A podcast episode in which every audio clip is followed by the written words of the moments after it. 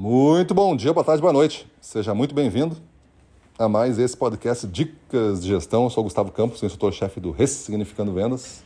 E o nosso tema de hoje é uma pergunta. A pergunta é a seguinte: O que eu posso fazer para você comprar sem baixar ainda mais o preço? Uma pergunta desse tipo, você pode dar uma ajustada nela, né? É uma pergunta que você vai usar em determinado momento da negociação, onde você já fez uma troca, né? você deu algum desconto, alguma coisa em função de algo que o cliente fez, por exemplo, ter comprado um determinado mix junto, com esse outro, ter comprado o nosso kit de, de campanha, ter comprado uma quantidade determinada de itens, e aí você deu algum desconto. E ele continua, após essa negociação já estabelecida, essa troca inicial, ele continua pedindo mais desconto e mais preço. Essa pergunta do que eu posso fazer sem baixar mais o preço para a gente fechar o pedido, é uma pergunta que leva a decisão da compra para o comprador ele vai ter que te responder alguma coisa.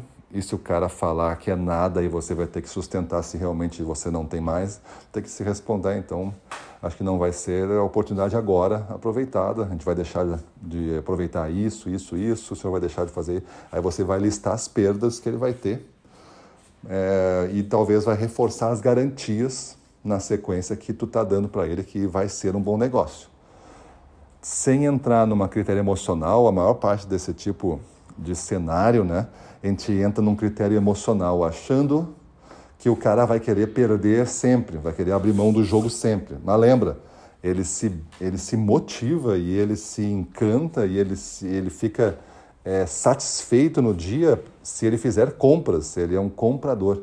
Então ele tem que sentir que fez bons negócios para se sentir bem. Como você é um vendedor, você vai se sentir satisfeito no dia se você vender. Então são dois papéis complementares mas que estão duelando pela sensação de ter um bom negócio. Então você tem que conduzir esse comprador para o negócio. Então essa pergunta leva para o negócio. O que, que eu posso fazer sem baixar ainda mais o preço, porque estou no meu limite? O que, que eu posso fazer para a gente fechar esse negócio?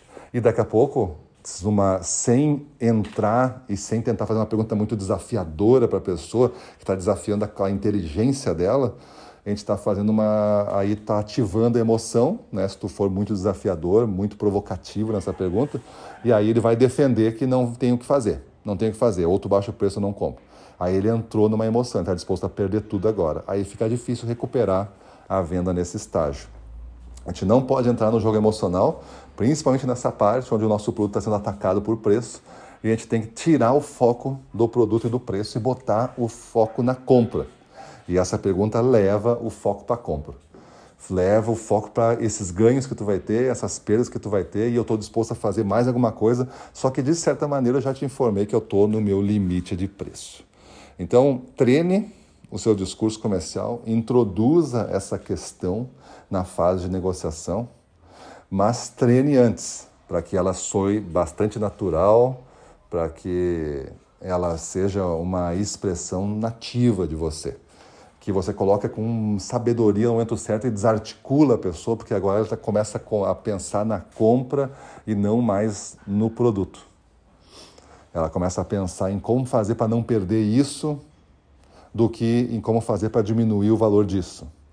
Então é uma pergunta que faz com que a resposta, para ser coerente, ela tenha que ser uma resposta aberta, a pessoa tem que se explicar e se não tiver numa base emocional, se o pessoal já está numa base emocional e tu fizer essa pergunta, ele vai dizer nada, tu não pode fazer mais nada. Ou tu baixa o preço ou a gente não compra. Aí cuidado quando lançar a pergunta no momento certo também. Tem que ser um momento de tranquilidade, o negócio está fluindo e a gente está negociando. Está tudo certo até aqui. Beleza? Então pensa nisso, muda a tua vida e vamos para cima deles.